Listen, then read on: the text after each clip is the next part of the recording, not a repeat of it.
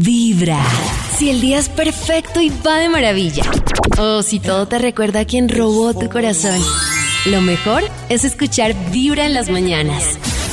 Estamos en esta temporada que es importante cuidar el corazón y por eso todos los días en Vibra en las mañanas les estamos botando tipsitos para cuidar el corazón con Karencita y esta revolución mental. ¿Qué tipsitos Ay, para hoy, muy importante porque hoy vamos a hablar de una cosa que afecta mucho nuestro corazón y es el tema de las creencias limitantes. What? Una creencia limitante es una creencia que se nos fijó en la infancia y la repetimos toda la vida y entonces se nos repite y se nos repite. Entonces supongamos que yo era el menor de mi casa y entonces yo era el consentido así feliz. De repente llegó un hermanito que demandaba mucha atención y yo sentí que mis papás me quitaron el amor. Y la creencia que creé en ese momento es yo no soy importante. Entonces desde ahí, no, qué rollo, crecí creciendo, yo no soy importante, llaman para algo, no, yo no soy importante, este no se va a enamorar de mí porque yo no soy importante para ti, no voy a explicar para ese trabajo porque yo no soy importante. Y se nos queda y se nos queda. O por ejemplo, pasa mucho que una persona que es mayor en su casa, sobre todo cuando habían familias de tres hijos, eso que hablamos de que lo responsabilizan de los hermanitos, entonces se siente responsable de los demás. Y su creencia limitante, sin saberlo, es que él es responsable de los demás. Se cree responsable de su pareja, se cree responsable de sus papás, no sabe disfrutar la vida porque al final él es responsable de todos, es responsable de sus hermanos, es responsable de sus padres y así toda la vida. Si no detectamos esas creencias limitantes y no sabemos que son un momento de nuestra infancia y nos despegamos de esa creencia, vamos a repetir lo mismo toda la vida hasta el momento en el que logremos hackear esa creencia limitante. Y cambiar un pensamiento con un mantra, como cada vez que me siento responsable de mi esposo y que quiero solucionarle todo, digo, yo no soy responsable de los demás. Yo aprendí de niña que yo era responsable de los demás, pero ya no tiene que ser así. Aprendí de niña que yo no era importante, pero ya no es así. O viví de niña experiencias que me hicieron sentir que yo no era importante, pero ya no es así. Hackear el cerebro y cambiar esas creencias limitantes es la clave para vivir diferente. Ah. Muy importante. Ya lo entendí. ¿Sí me entendieron? Sí, ¿Seguro? no, no, no, no, sí, total. Y es que, y eso es más que todo por, Sí. bueno, digamos, en mi caso, que soy hermana mayor, y eso de que le chantan a uno a los hermanos menores, entonces es, tienes que tener la responsabilidad, tienes que tener la responsabilidad de tu hermano, tienes que saber cómo está, tienes que llevártelo para todo lado, Sí. para donde vayas, para donde salgas, que pues no está bien porque finalmente uno es un niño y uno ya después Pero como eso que no crece es- con esa, con esa traba ahí de que yo tengo que ser responsable de todos, absolutamente los que están a mi alrededor y lo que no tengo en mi control, entonces valió madres y pues no debe ser así. Eso no es muy Claro. tradicional que las familias colombianas tengan cuatro hijos y encarguen al mayor de... Pero De mucho. nosotros. No, muy eso me da eso. mucha rabia. Es pero es que el problema, Maxito, es que como tú, esa es la edad en la que tú determinas quién eres y cómo actúas en la vida. El problema es que las personas nos quedamos enganchados a cómo fue esa etapa de nuestra niñez. Entonces una persona que queda marcada Sí. toda la vida por sentirse responsable de quien no es responsable. Y eso se queda muy marcado Sí, en el subconsciente, ¿no? Entonces, claro, es más difícil aún darse cuenta que tienes esta barrera mental porque no eres consciente de esos recuerdos de la niñez. Ay, menos mal Es que los padres siempre le ponen roles a, si tienen varios hijos, entonces el menor es el mimado y el mayor es el que tiene que aprender. Menos Uy, mal- qué Mi pereza. papá me ponía... Menos mal no fui el mayor. En ese sentido, los menores crecen así, entonces todos Roles. quieren que todos, o sea, si no es lo que ellos dicen, entonces vale madres. Ali, entonces- pero tengo una Pero- duda. ¿Quieres decirle algo a tu hermana menor en su Yo quería decir que de lo que dice Chris, Dinos, dinos, ¿qué No, que de lo que dice Chris es totalmente inconsciente y la forma de resolverlo es algo que se me repite, como por ejemplo que todo el mundo me la monte y que yo responda por todo el mundo, Claro. lo escribo todo el tiempo. ¿Cuál, ¿Qué es lo que se me está repitiendo? Y de ahí empiezo a conectar con qué en mi infancia se me parece a eso que estoy haciendo. Claro, buenísimo. Ahí tienen. Y llame al hermanito Ali. Pero, hermana. pero dile a papá No le vuelvas a hablar. que no soy de la ciudad. Esta es Vibra en las mañanas. A las 8 y 59 en Vibra. Vamos a hablar de cositas varias que pasan por ahí y que tenemos que saberlas. Por ejemplo, Ali, empecemos averiguando qué pasó con esta protagonista de TikTok de hace un tiempo de Re locos, papi, re Re locos. locos, papi. Si se acuerdan, se llama Kay Lynch. Que en TikTok se volvió súper viral. Papi, re locos, Por este audio. Re locos, papi, re locos. Sí. Re locos, papi. Re Eso es muy locos, re linda, locos, Yo me papi. transformo, una cariloca, yo me transformo. Con la Yo me transformo. Yo me transformo. Una repiroa, yo me transformo. Pues ¿Cómo son ella es una cantante urbana, ella en realidad lleva una carrera de muchos años, incluso estuvo participando en un reality ¡Loca! colombiano de, de- de artistas musicales y todo este tema. Tremendo. Sí, y, y ella, ella en algún momento decía como es irónico que yo me haya dado a conocer tanto por una tontería que pues es una tontería, Bueno, era algo como por, es consciente. Casi todo. por ser visible en redes. Sin embargo, pues sí, pues igual que muchos influencers han, han pegado con este tipo de, de videos o de pues de cositas creativas y ahorita mismo está nada más y nada menos que su su imagen en el Times Square. ¿Qué? Una vaina así ¿Qué? que uno no se ¿Y imagina. por qué? Uno no se imaginaría que pues Oh. que, que- que ese tipo de cosas llegaran a, hacer- a impulsar ¿Por tanto la carrera de un artista. Y resulta que sí, ella ahorita está ya en el Times Square porque está nominada a unos importantes premios que se llaman los Latin Plug 2022, que pues es un galardón que reconoce a los artistas y personalidades más importantes en Latinoamérica. Entonces ella ahorita mismo está nominada ¿Por el y allá en el Times Square en la USA está eh, Está re loca. mostrando su imagen re loca. Uy, no, papi, re locos, papi, no re locos. Imagínense, toca hacer un video así para ver si aparecemos en Times. Dueños del andén. Hay más cosas re locas que pasan, Chris, ¿no? Re locos, papi. Es que TikTok también es esta plataforma que se ha convertido en ventana de muchas situaciones, como lo decía también Ali ahorita. Y en esta ocasión fue Uciel Martínez, un joven mexicano, que se volvió viral también a exponer un caso y es que eh, decía en una de sus, de sus creaciones de TikTok que le había, le había donado, le había, roñado, le había donado el riñón a su suegra. ¿Cómo? ¿Qué? ¿Le donó un riñón a la suegra? Empezando. Le donó un riñón a su suegra, ¿qué pasa? ¿A la a suegra? la suegra. Y no obstante, pero es que no, solo, no, ahí no termina la ¿Quién sabe historia. qué embarrada hizo para recuperarse? Oiga, sí. No, pero es que no termina la historia porque dice, bueno, le dona el riñón, se casan bien felices, su suegra divina la adora. Pues no, porque la mujer, su novia le terminó y ya ella se casó con otra persona, así que el hombre Pero sin un riñón y sin la esposa, y sin la No, pero eso le costó un riñón. Sí, literalmente la relación le costó No, un pero riñón. muy bailas. Muy paila. Pero, Pero, pero un momento.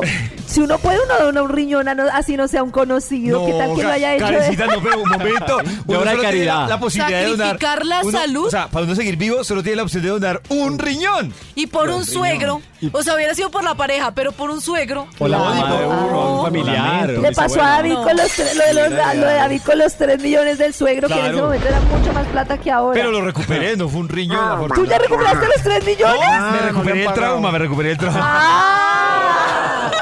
No le ha pegado. Pero yo pegado. debo decir algo, y es que aquí yo no le echo la culpa ni a la suegra Ni a la novia. ni a la novia. No, Claro. la culpa es de que, de que donó el riñón. Claro. Claro. Claro, es el irresponsable. No me dejes. O sea, No, pero pues, o sea, ellas, yo, yo me imagino que algunas de las dos, ay, vea que es que él le sirve de donador. Y le habrán dicho a De él. donante. Claro, sí, de donante, es que donador. De donante. Pero él sabía. Puede que no. pero ¿Sabía no, que- pero pues yo me imagino. No, que pero sí. Ali, es que, perdóname, pero uno es responsable de lo que da. Y si él dio su riñón, él, él no podía pretender que la otra, si ya tenía su nido aparte, siguiera amarrada y por él. Obviamente, Por suena ingratitud. No sé, claro, no suena sé. ingratitud, Ali, pero el, el único responsable de lo que le pasó es él. Perdón, suena cruel, O pero pues, la verdad. no, él está en ¿sabes la qué? Pudo El haberlo hecho por compromiso, pudo haber dicho, "Ah, me va a tocar dárselo, porque como es mi suegra, entonces me va a tocar porque pues... Aló, Qué pesar. Aló. Aló, no, no, Paco, yo soy el del riñón. La verdad, me, me durmieron en una tina, hermano. Pobre hombre. Ay, no. Ay, no. Igual esto no se sabe porque también muchas veces las plataformas suben contenido que uno no sabe ¿no? hasta qué punto sea real. Lo que sí es real es que se volvió viral y que se pone en escena estas situaciones que nos permite esto, plantear como hasta qué punto usted llegaría por amor Uy, no, pero. a su pareja. ¿Ustedes Pero hay- dona- hay- le donarían un riñón a un suegro? Uy, No, yo no. No, no. No, yo no, no, imagínate además. No solo tiene Además, para de. Ali mío con, un- al suegro no le da la capacidad.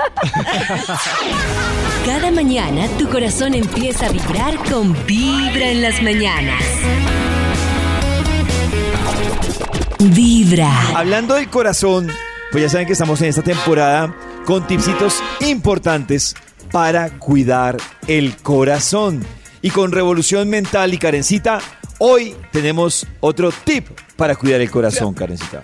Claro, y esta vez tiene que ver con el tema de nuestra sexualidad. Es que resulta que tenemos un- una charla muy especial. Hay un tema que yo siempre he contado y es que el tema de la sexualidad, nosotros no nos damos cuenta, pero está condicionado por lo que nos han enseñado del sexo, por nuestras experiencias personales, por lo que hemos visto en las películas porno.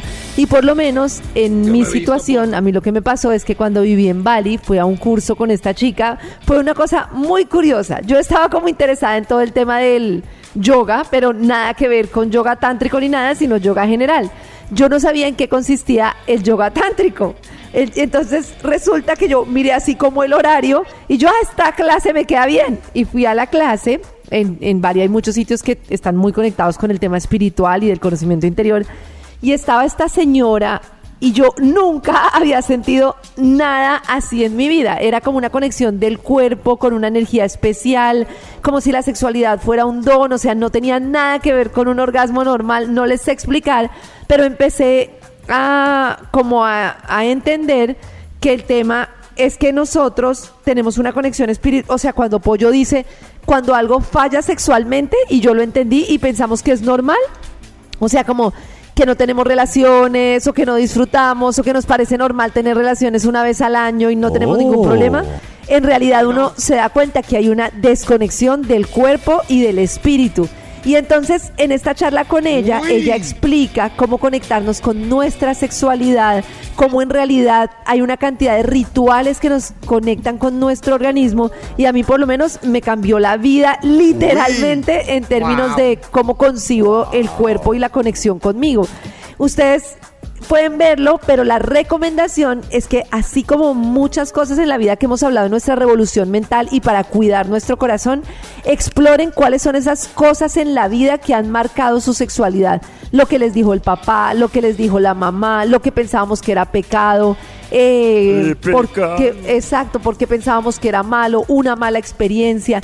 Y entendamos que la primera conexión sexual es la conexión con nosotros mismos. Y una vez logramos esa exploración, esa conexión de una forma mágica, entonces todo se transforma. Es como conectar el vientre con las energías.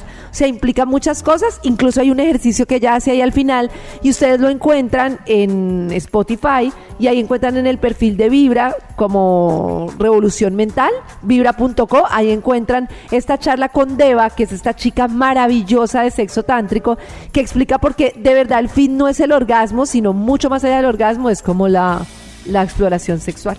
Yo creo que con lo que dice Karencita, a nosotros lo que nos, otra cosa que nos friega es que, y, y obviamente digamos que creo que ha cambiado un poco en la medicina, pero es que nosotros llevamos muchos años en los que veíamos aparte, o sea, como un capítulo, la sexualidad, como un capítulo, los temas emocionales o psicológicos, y como otro capítulo, la salud física. Entonces, era como, cada uno era como un escenario diferente. Y yo sí siento que los tres escenarios, o sea, la sexualidad, la salud emocional y la salud física, yo creo que están súper relacionados los tres. Pero entonces la gente está acostumbrada de, si me duele el estómago, se limita a ir a la, a la cita con el médico general. Si tengo depresión, se limita a ir al psicólogo. Y cuando maneja uno todo por aparte, y yo siento que esto va a sonar un poco hippie, pero nosotros somos un Eso, todo. David. O sea, nosotros no somos un sistema dividido.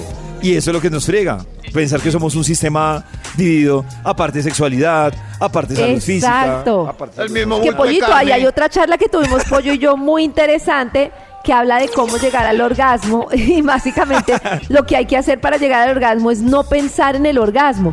Como nosotros hemos visto tanto porno, una mujer muchas veces cuando está con un hombre está pensando es en verse bien, pose sexy, cómo me veo así, y él está cual. pensando en tengo que resistir, tengo que darlo todo. Y si uno se concentra en el momento, en cada sensación, en cada tocada, en cada momentico, y en vez de pensar, así llegues o no. O sea, uno debería con su pareja decir, venga, pasémosla rico, así lleguemos o no. Y la cantidad de cómo surge y cambia la exploración cuando uno no está pensando solo en el orgasmo es impresionante. Me Entonces le recomiendo. Venga, ¿Cómo? pasémosla Oh. rico. Me gusta esa palabra. Venga, pasémosla rico. Venga, ¿Cómo? pasémosla. Ay, ¿cómo es que se llama esa charla que tuvimos con Pasémosla rico así, aunque ahí? sea más melo.